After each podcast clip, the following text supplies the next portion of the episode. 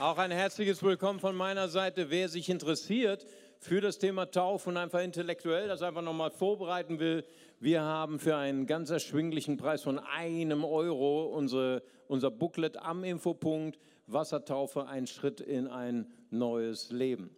Und ich möchte euch nochmal ganz stark motivieren, herausfordern. Morgen Abend geht's los mit unseren Gebetstagen von Montag bis Mittwoch immer 19.30 Uhr. Und weißt du, äh, wir haben sehr viele Aktivitäten hier als Gemeinde, aber all das bleiben eigentlich nur Aktivitäten, bleiben einfach nur Lobpreis oder Predigt, wenn wir nicht so dieses, ich sagte mal, das Parfüm des Heiligen Geistes haben, diesen, diesen Wohlgeruch Gottes, weißt du. Und äh, früher, als noch erlaubt war, im Restaurant oder in der Kneipe zu rauchen, weißt du, wenn ich dann mit äh, einem Freund oder Mitarbeiter was essen gegangen bist und du bist so richtig durchparfümiert worden von dem Rauch, dann sagte meine Frau immer, Schatz, ich weiß, du hast nicht geraucht, aber ich weiß, wo du warst, nicht wahr? Und wir brauchen das als Gemeinde immer wieder. Wir brauchen nicht nur Programme. Programme sind wichtig für eine Gemeinde, aber wir brauchen vor allen Dingen die Gegenwart Gottes. Und deswegen möchte ich euch herausfordern, eure kostbare Zeit zu investieren. Seid morgen Abend dabei bis Mittwoch und wir wollen Gottes Gegenwart erleben und transformiert werden. So, es geht los mit unserem neuen Predigtreihe Alltagshelden. Und bevor ich beginne, möchte ich noch mal so ein paar echten Alltagshelden nochmal Dank sagen. Wir hatten nämlich diese Woche drei Arbeitseinsätze, um unsere Kinderräumlichkeiten zurückzubauen. Und wir hatten so viele freiwillige Mitarbeiter und Helfer hier. Und ich möchte, dass ihr ihnen mal einen großartigen Applaus gebt. Dankeschön. Hammer.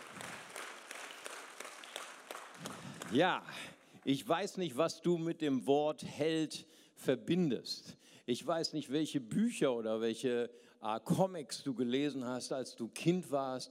Vielleicht hast du ja auch Superman gelesen oder Batman oder Spider-Man. Was für eine tolle Comicwelt war das doch, ne? dass man sich so gewünscht hat, wow, ich wünschte als Kind, ich wäre wie Superman oder Superwoman, ne? nur eine Maske überstreifen, nur ein, ein äh, ähm, Kluft, ne? so heißt es bei den Royal Rangers, überstreifen und man ist auf einmal ein Held, eine Heldin, jemand anders. Ne? Und ich weiß nicht, ja, wie es dir jetzt geht. Ich meine, du liest bestimmt nicht mehr Superman, sonst wärst du wahrscheinlich drüben ne, bei den Kindern. Heute liest du vielleicht die Bibel ne, und du hast andere Vorbilder, Helden und du möchtest so sein wie diese Helden in dieser Bibel oder möchtest du sein wie Jesus, ne, aber fühlst dich vielleicht nicht danach. Und äh, ich hatte, gestern hatten wir ähm, Schülertreffen und es ist 35 Jahre her, dass ich erlöst worden bin von der Schule. Ne, und dann ich nach 35 Jahren habe ich äh, meine alten Klassenkameraden und Kameradinnen wieder getroffen.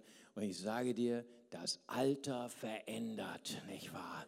Äh, äh, das war also richtig. Also ich habe extra so mein, mein, mein Klassenheft mit den ganzen Fotos und Namen mitgenommen. Ne?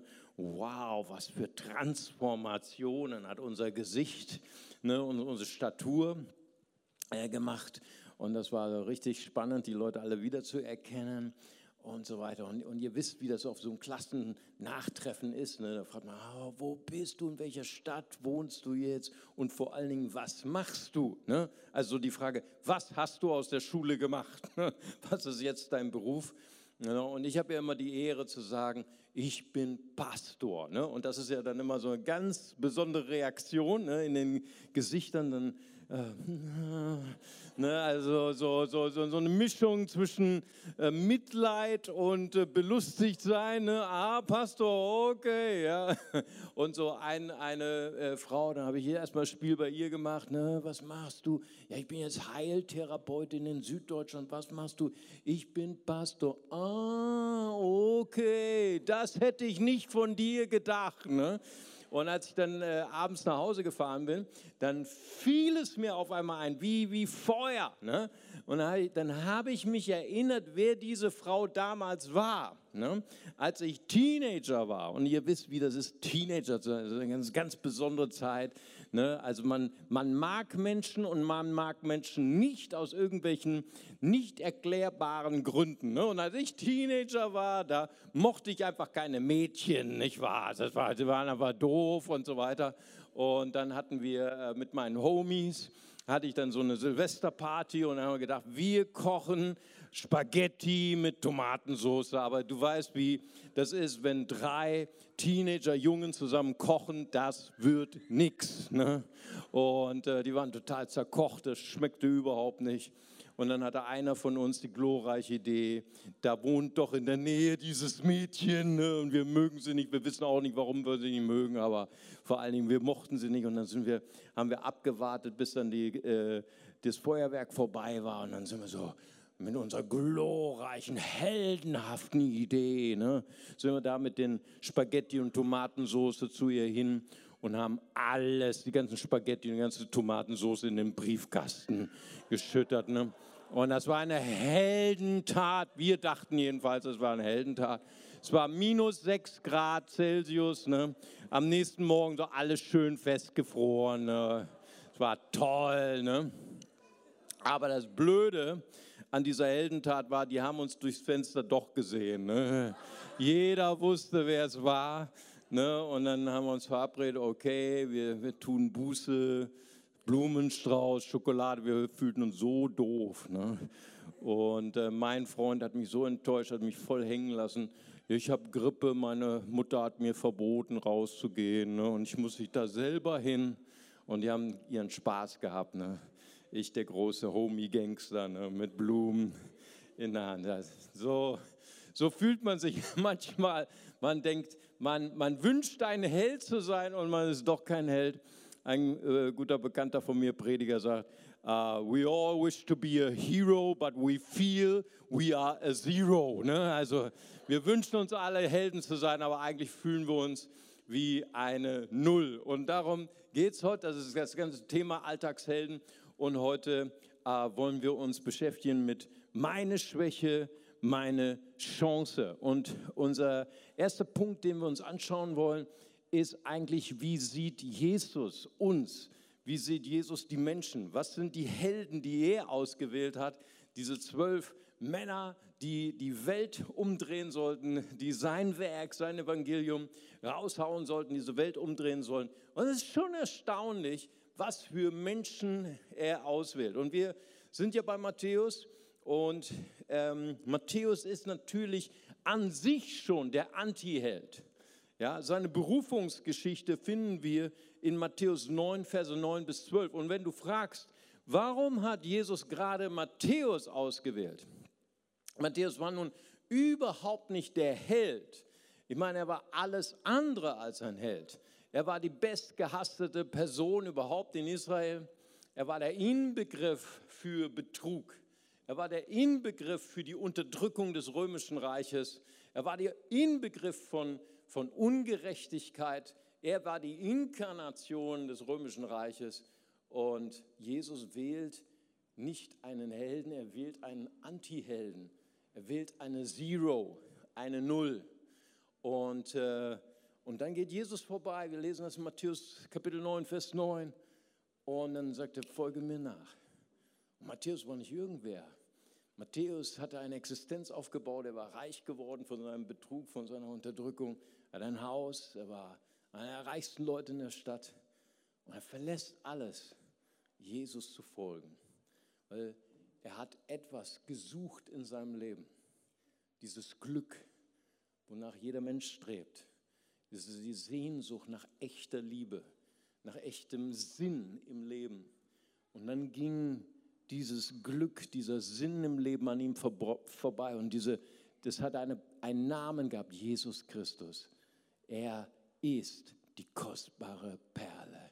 Er ist der, der unser Leben wirklich erfüllen kann, der unser Leben wirklich zu einer Zufriedenheit bringen kann. Und er hat alles verlassen und Jesus hinterher. Und sie haben erstmal Party gemacht im Haus. Er hat alle seine Freunde eingeladen, die er noch hatte. Er hat nicht mehr viel gehabt, nur noch Zöllner. Ne? Alle seine Homies hat er eingeladen. Und er wollte sie unbedingt in Kontakt bringen mit Jesus. Und gibt es so eine ähnliche Geschichte, auch wieder diese Geschichte, was sind eigentlich die Menschen, die Jesus auswählt im Lukasevangelium? Auch ein Zöllner, wir kennen die Geschichte, ist die Geschichte von Zachäus. Und wir wollen sie zusammen lesen. Sie steht im Lukas-Evangelium 19, Verse 2 bis 9. Und da heißt es, dort lebte ein sehr reicher Mann namens Zachäus, der oberste Zolleinnehmer. Zachäus wollte Jesus unbedingt sehen, aber er war sehr klein und die Menschenmenge machte ihm keinen Platz. Ne? Kein Wunder. Ne? Also ich meine, er, er war nicht beliebt und wir wollen dich nicht hier reinlassen. Wir können zwar finanziell nichts gegen dich, aber körperlich schon. Und er rannte ein Stück voraus, kletterte auf einen Maulbeerfeigenbaum, der am Weg stand und von hier aus hoffte er, einen Blick, einen Blick auf Jesus werfen zu können. Und als Jesus dort vorbeikam, schaute er hinauf und rief, Zachäus, komm schnell herunter, heute soll ich dein Gast sein. Und wir dürfen diese Situation nicht falsch verstehen. Und stellt euch vor, ich würde heute als Pastor irgendeinen von euch auswählen, keine Angst, mache ich nicht, und dich dann so aufstehen lassen vor der ganzen Gemeinde und sagen, heute werde ich dein Gast sein. Ne? Heute lade ich mich ein bei dir, nicht wahr? Und, äh, und ich weiß nicht, kennt, kennt, ihr, kennt ihr den Begriff Pastorenstück? Nein, kennt ihr nicht? Ich erkläre euch das kommt aus der evangelischen Tradition.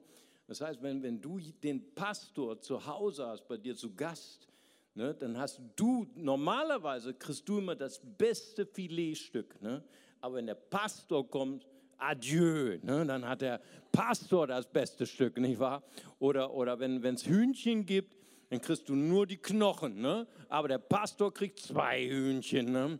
Und es kommt noch so aus dieser Zeit, was weißt du, Pastoren, die haben sich, die mussten, die hatten nicht so viel Gehalt, die waren ziemlich arm, die mussten sich so durch, die mussten so durchgefüttert werden in der Gemeinde. Und daher kommt der Begriff Pastorenstück. Und man denkt mal auch so bei Jesus, naja, Landstreichermäßig, äh, äh, so, so ein Lebensstil, aber das ist nicht der, der Grund. Herr Jesus, alle wollten Jesus kennenlernen. Alle wollten ein Autogramm von Jesus. Ich habe überlegt, welchen äh, Star nehme ich. Das ist in der internationalen Gemeinde gar nicht so wichtig. Gar nicht so einfach, welcher Star wird von allen Nationen. Wir haben einfach mal Mark Forster genommen, nicht wahr? Mark Forster kommt ins Ziel. Wir alle wollen, dass du, dass er zu dir nach Hause kommt, dir ein Autogramm gibt und dein Hähnchen isst, nicht wahr? So war das hier auch. Und, äh, und hier, was für eine Wertschätzung. Zachäus, komm runter, ich muss heute bei dir zu Gast sein. Eilig stieg Zachäus vom Baum herunter und nahm Jesus voller Freude mit in sein Haus. Wow! Und als die Leute das sahen, empörten sie sich über Jesus. Wie kann er nur das tun? Er lädt sich bei einem Gauner und Betrüger ein. Der absolute Unverständnis. Zachäus aber wandte sich an Jesus und sagte, Herr, ich werde die Hälfte meines Vermögens an die Armen verteilen. Und wem ich am Zoll zu viel abgenommen habe, dem gebe ich es vierfach zurück.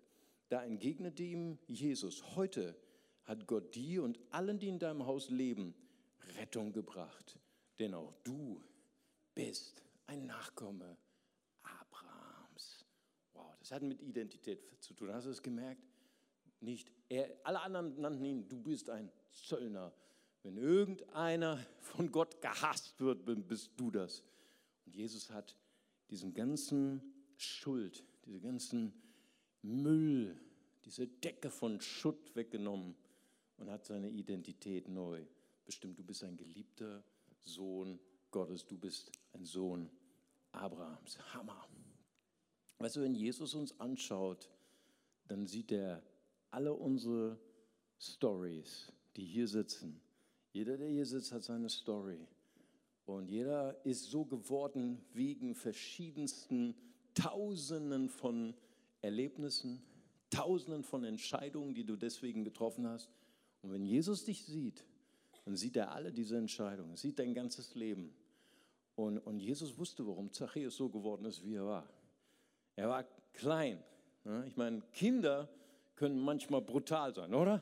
Ne? Also wenn jemand anders ist als, als wir, ich meine, Kinder können einen ordentlich durch den Kakao ziehen und mobben und und äh, hänseln oder was weiß ich. Ah, du bist ja nur so klein und ich weiß nicht, wie es dem Kleinen, das ist nur eine Interpretation, steht nicht in der Bibel, aber es ist so, was, was ich so als Pastor mir gedacht habe. Das ist das, was Zachäus vielleicht, als er klein war, immer gewünscht hat, diese eine Person zu treffen, die nicht nur das Äußere sieht, nicht nur seinen kleinen Wuchs, sondern wer sieht in mein Herz, dass ich kostbar bin, obwohl ich äußerlich vielleicht nicht kostbar ausschaue.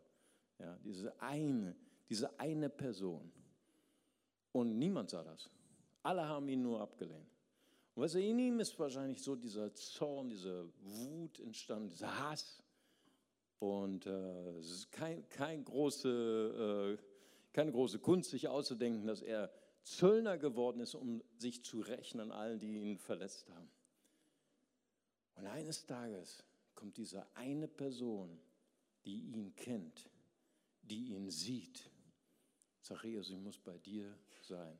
Und diese Begegnung transformiert sein ganzes Wesen. Jesus, ich sehe mich, wie ich bin. Ich sehe all meine Fehler und ich nehme Verantwortung dafür. Und das ist das Erste, was ein Alltagsheld tut.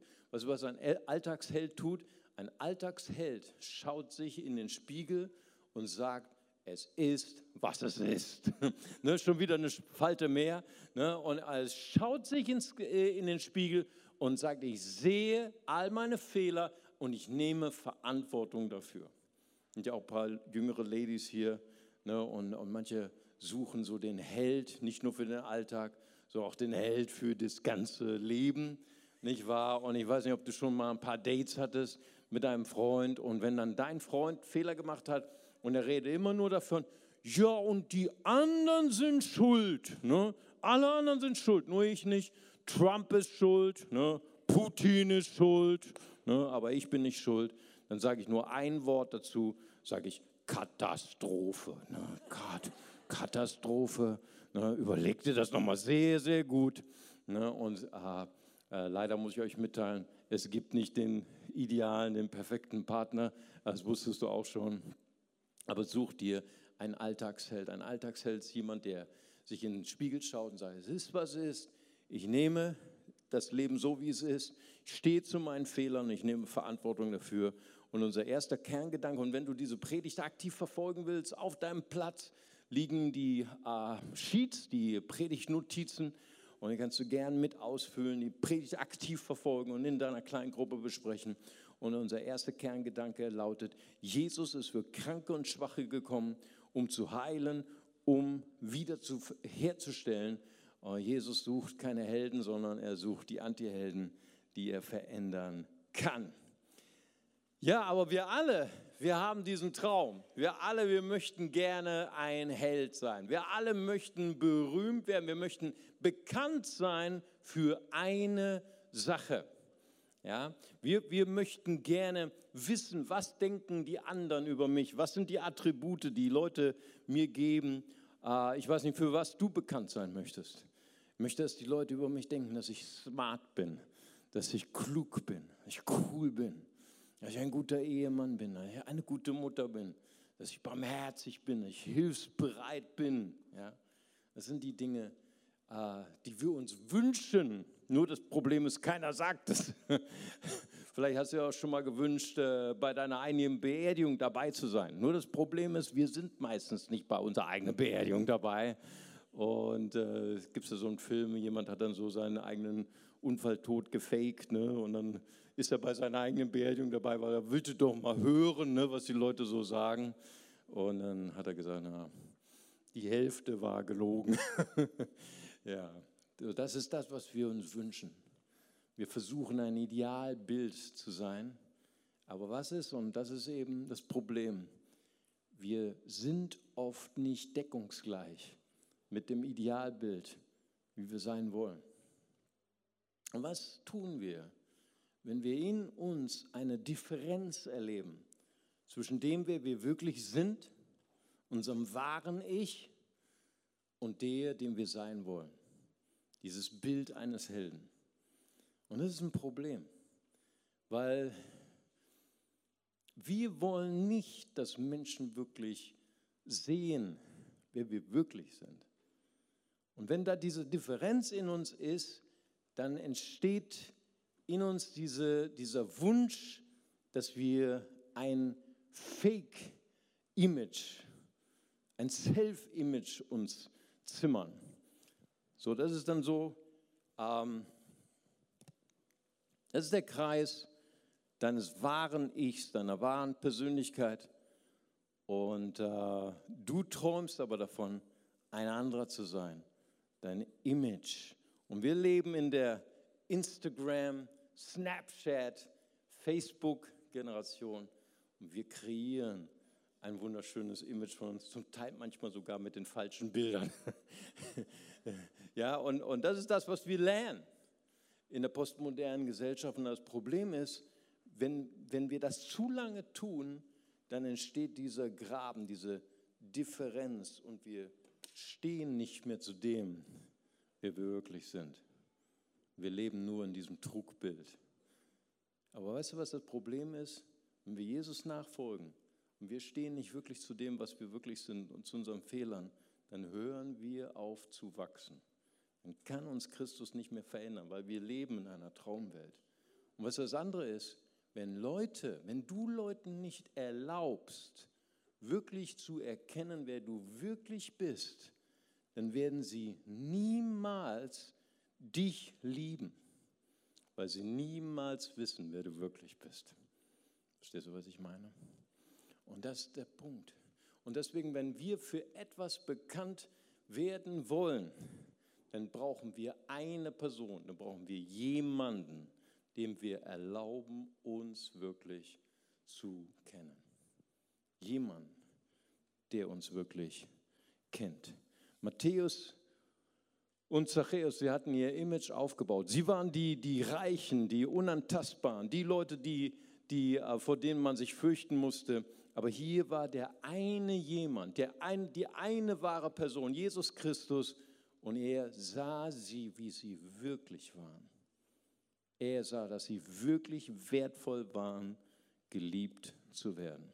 So unser zweiter Kerngedanke lautet, Angst ist das, was uns trennt, wirkliche Helden zu sein. Und weißt du, was, was diese Lebenslüge ist?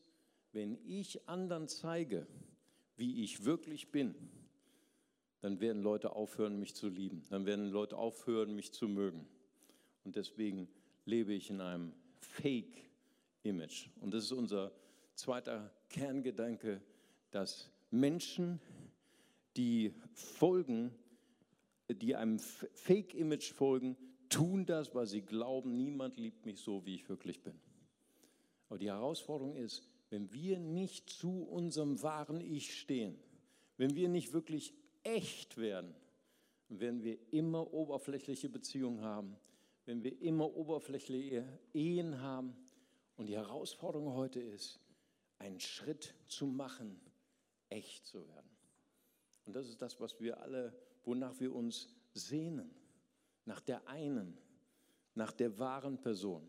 So wie Zachäus und Matthäus sie getroffen haben in Jesus Christus. Und ähm, es ist diese Liebe, die die Postmoderne nicht kennt. Also wir, wir, wir kennen die Postmoderne. Die Postmoderne sagt, du wirst geliebt, wenn du schön bist, wenn du erfolgreich bist, wenn du reich bist. Ja, wir haben alles getan, um unser Image zu kreieren. Und wir haben diese Sehnsucht, diesen einen Partner zu finden, der uns liebt. Und dann hast du gemerkt, diese, diese Freundschaft geht nur bis zu einem gewissen Punkt. Und irgendwann hast du diesen Wunsch gehabt, wirklich dieser Person, die du liebst, dein wahres Ich zu offenbaren. Mit all den Narben, mit all dem Hässlichen, mit all der Schuld, mit all dem Schmutz der Schuld. Und dann ist das passiert, wovor du so viel Angst hattest, dass diese Person dich verlassen hat, weil sie gesagt hat, nein, das kann ich nicht, das schaffe ich nicht. Und deswegen gibt es auch so viel Angst vor Beziehungen in unserer Postmoderne. Deswegen haben so viele Menschen auch Angst zu heiraten, sich wirklich festzubinden. Sie bleiben auf einer Oberflächlichkeit. Alles ist begründet auf einer Lüge. Niemand liebt mich wirklich, wie ich wirklich bin. Und wisst ihr, In Jesus finden wir diese wirklich wahre Person. Und wir als Kirche, wir sollten dieser Ort sein, wo diese Art Liebe lebendig ist. Jesus liebt Matthäus, Jesus liebt Zachäus und er kannte sie und er kannte all ihre Schuld und er liebt sie trotzdem. Hammer. Das ist diese trotzdem Liebe, diese absolut andere Liebe, als wir sie von der Welt kennen. Und in der Gemeinde sollte es auch sein. Jakobus 5, Vers 16. Jakobus, der war der Halbbruder von Jesus, der war einer der ersten Pastoren. Und er sagt einen herausfordernden Satz. Er sagt, bekennt einander also eure Sünden. Uh. Betet füreinander, damit ihr geheilt werdet. Hammer. Denn das Gebet eines Menschen, der nach Gottes Willen lebt, hat große Kraft. Hey, wenn ich heute, und keine Angst, ich mache das heute ganz bestimmt nicht, wenn ich heute ein Experiment machen würde und ich würde sagen, Freiwillige vor. Wer ist der Erste, der hier auf die Bühne kommen würde und gern all seine Sünden und all seine Fehler äh, freiwillig bekennen möchte? Ne, wenn ich einer von euch wäre, ne, wenn ich in der letzten Reihe sitzen würde, ich würde mich umgucken, sind vielleicht so 200 Leute hier, ich ziehe Nummer 199, nicht wahr? Ich lasse erstmal alle anderen vor, mal gucken, was die so vom Leder ziehen, nicht wahr? Und dann vielleicht überlege ich mir das nochmal. Wow, was für eine Herausforderung. Manche sind in die Kirche gekommen und haben wirklich gedacht, in der Kirche werde ich geliebt, wie ich wirklich bin. Und haben vielleicht ihr Herz geöffnet, haben ihre Schwächen gezeigt, haben ihre Sünden geoffenbart und dann haben sie das erlebt, was so viele Christen erleben in der Kirche. Sie wurden abgelehnt, sie wurden verurteilt, sie wurden gerichtet. Vielleicht hast du sogar den Schmerz erlebt, dass Leute hinter deinem Rücken schlecht über dich geredet haben. Und das ist der Grund, warum so viele Menschen nie wieder in ihrem Leben in eine Kirche gehen würden. Und das ist auch der Grund, warum so viele Leute sagen, wie in der Welt muss ich eine Maske tragen, ich muss sie auch in der Kirche tragen. Das ist der Grund. Aber das dieser Traum von Kirche, der ist lebendig in diesem Buch. Dieser Traum von Echtheit, dieser Wunsch, eine Person zu kennen. Und weißt du, was der Schlüssel ist? Eine wahre Person zu werden, eine echte Persönlichkeit, das ist in einem Kreis zu sein von wahren Personen. In Galaterbrief 6, Vers 1, da steht, Brüder und Schwestern, wenn sich einer von euch zu einer Verfehlung hinreißen lässt, sollt ihr, die ihr von Gottes Geist geleitet werden, ihn liebevoll wieder zurechtbringen. Seht aber zu, dass ihr dabei nicht selbst zu Fall kommt. Wow, das ist der eigentliche Traum. Das ist die Berufung von Kirche. Kannst du das sehen? Ein Platz, wo wir echt sind. Ein Platz, wo wir den Mut haben, den anderen in mein Leben zu lassen ohne Furcht zu haben, erkannt zu werden und zu einer echten Person zu werden und eine wirkliche Kirche zu leben. Und das ist das, was ein Alltagsheld ist. Ein Alltagsheld ist jemand, der den Mut hat, jemand anders in sein Leben hineinschauen zu lassen. Jemand bekannt werden möchte für eine Sache, brauchst du eine Person, die du dir Erlaubnis gibst, dich zu erkennen. Unser dritter Kerngedanke. Kirche ist der Ort, wo wir einander lieben mit der Liebe, mit der wir von Christus geliebt sind. Nun, wie geht es in der Praxis? Uns ist allen klar, dass wir das, was wir ebenso äh, humorvoll angedeutet haben, jemand kommt hier nach vorne, äh, das wird nicht klappen. Warum? Weil das biblische, der biblische Schlüssel zu Galater 6, Vers 1 ist Vers 2. Wer ist die Person, der du dich öffnen kannst, dem du vertrauen kannst, dem du in dein Herz lassen kannst? Vers 2 gibt uns die Antwort. Jeder soll dem anderen helfen, seine Last zu tragen. Auf diese Weise erfüllt ihr das Gesetz, das Christus uns gegeben hat. Wow, das war der Traum der ersten Gemeinde. Ne, nee, die Mischpat, die, die Gesetze, die in der Torah stehen, das sind 613. 365 äh, Verbote, 248 Gebote. Wow. Hatten wir letztens im Hauskreis auch. Ne? Ich habe eine Jüdin bei mir und die haben gesagt, Mario, du musst wieder mehr beten, wir uns ja mehr predigen, dass wir auch die Torah einhalten.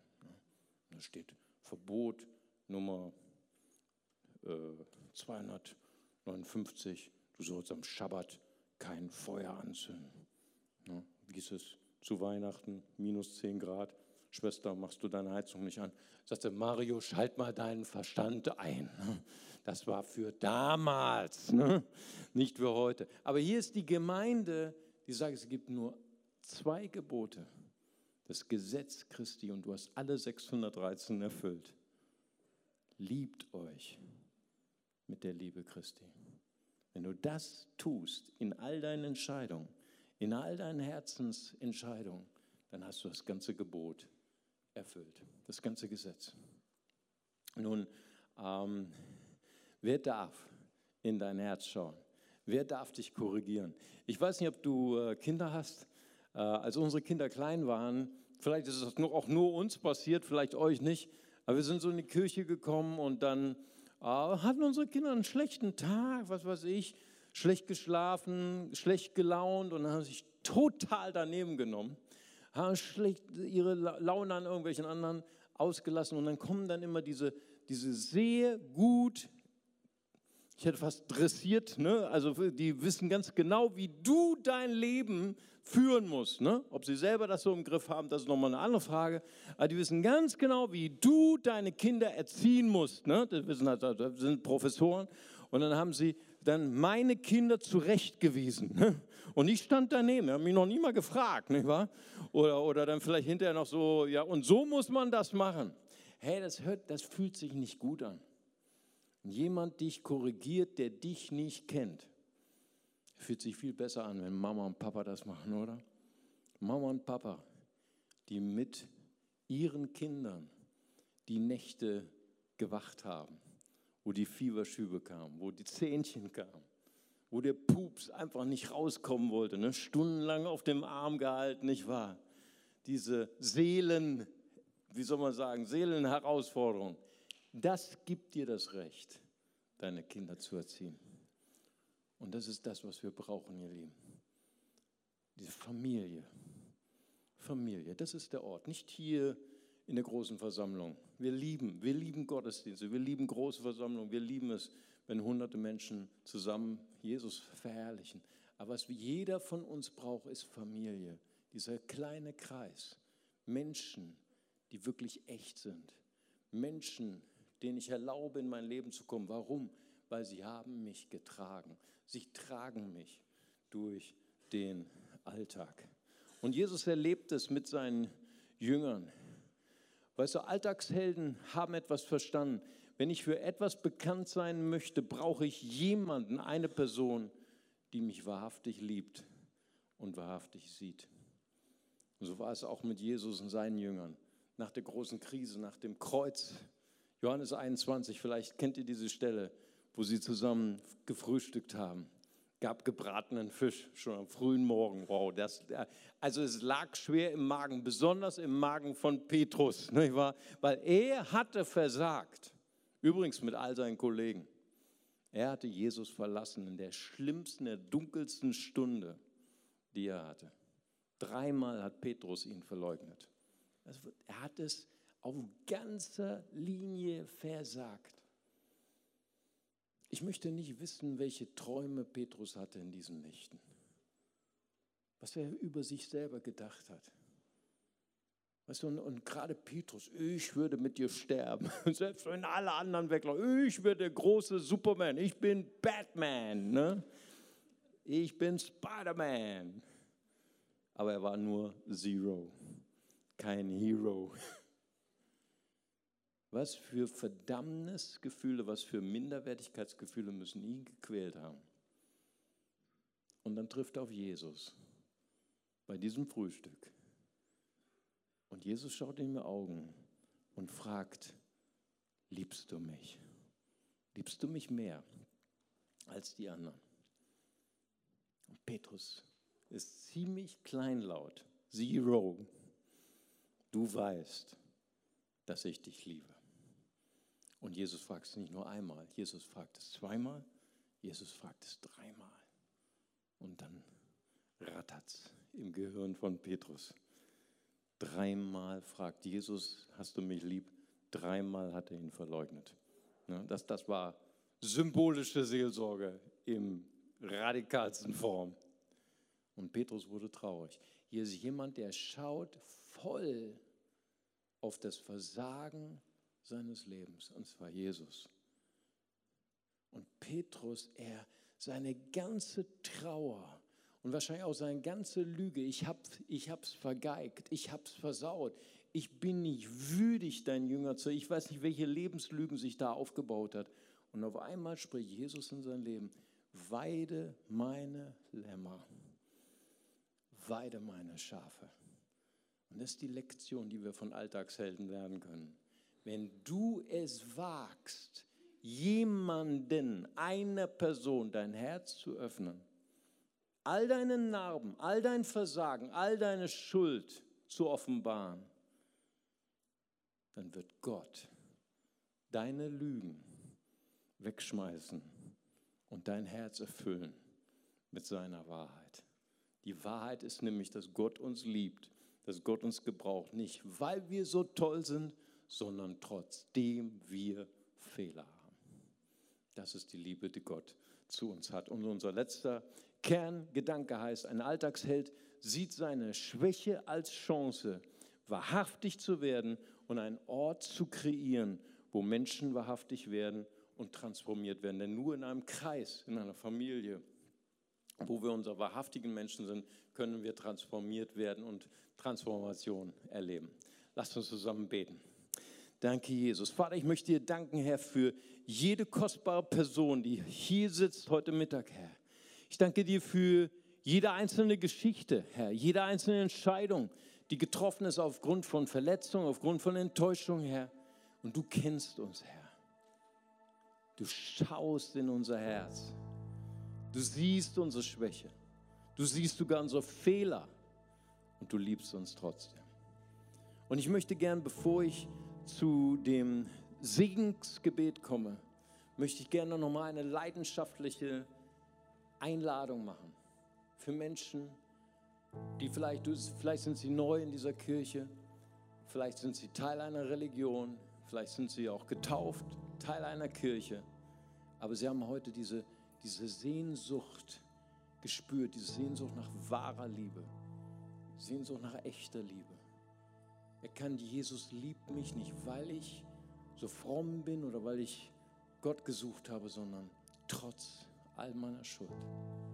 Und das Evangelium lautet, Johannes 3, Vers 16, so sehr hat Gott diese Welt geliebt, dass er seinen eingeborenen Sohn gab. Jeder, der an ihn, der an Jesus glaubt, wird nicht verloren gehen, sondern ewiges Leben ererben. Und wenn Sie heute hier sind und sagen, ich brauche, ich sehne mich nach einer Freundschaft mit Gott. Und ich habe heute das Evangelium verstanden. Ich möchte gerne Jesus einladen als meinen Retter, als meinen Herrn, als den Navigator in meinem Leben. Dann darf ich Sie einladen, einfach mal kurz Ihre Hand zu heben, also ein Zeichen für Gott, zu sagen, hier bin ich Herr. Hier bin ich Herr. Jesus, ich nehme dich auf in mein Herz und ich äh, öffne dir mein Herz. Sei du mein Retter und mein Herr. Danke, Jesus jemand hier ist, sagt, heute ist mein Tag, heute möchte ich diese Entscheidung treffen, dann dürfen Sie gern Gott ein Zeichen geben, einfach kurz Ihre Hand heben und dann bete ich für Sie. Danke, Jesus. Preis sei dir. Gott segne Sie. Noch jemand da? Dann heben Sie ganz kurz Ihre Hand, würde gerne auch für Sie beten. Danke, Jesus. Amen. Lass uns zusammen als ganze Gemeinde ein einfaches Gebet eines Kindes beten und unser Beamer-Team wirft uns diesen Text hier an die Leinwand und wir beten zusammen als Familie. Vater im Himmel. Vater im Himmel. Danke, dass du mich liebst. Danke, dass du mich liebst. Danke, dass du dich für mich entschieden hast. Danke, dass du dich für mich entschieden hast. Herr Jesus Christus. Herr Jesus Christus. Du bist für mich gestorben und auferstanden. Du bist für mich gestorben und auferstanden. Vergib mir meine Schuld. Vergib mir meine Schuld. Ich wähle dich jetzt. Ich wähle dich jetzt. Als meinen Retter und Herrn. Als meinen Retter und Herrn. Dir will ich folgen. Dir will ich folgen. Amen. Amen. Amen. Lass uns mal einen großen Applaus geben. Danke, Jesus.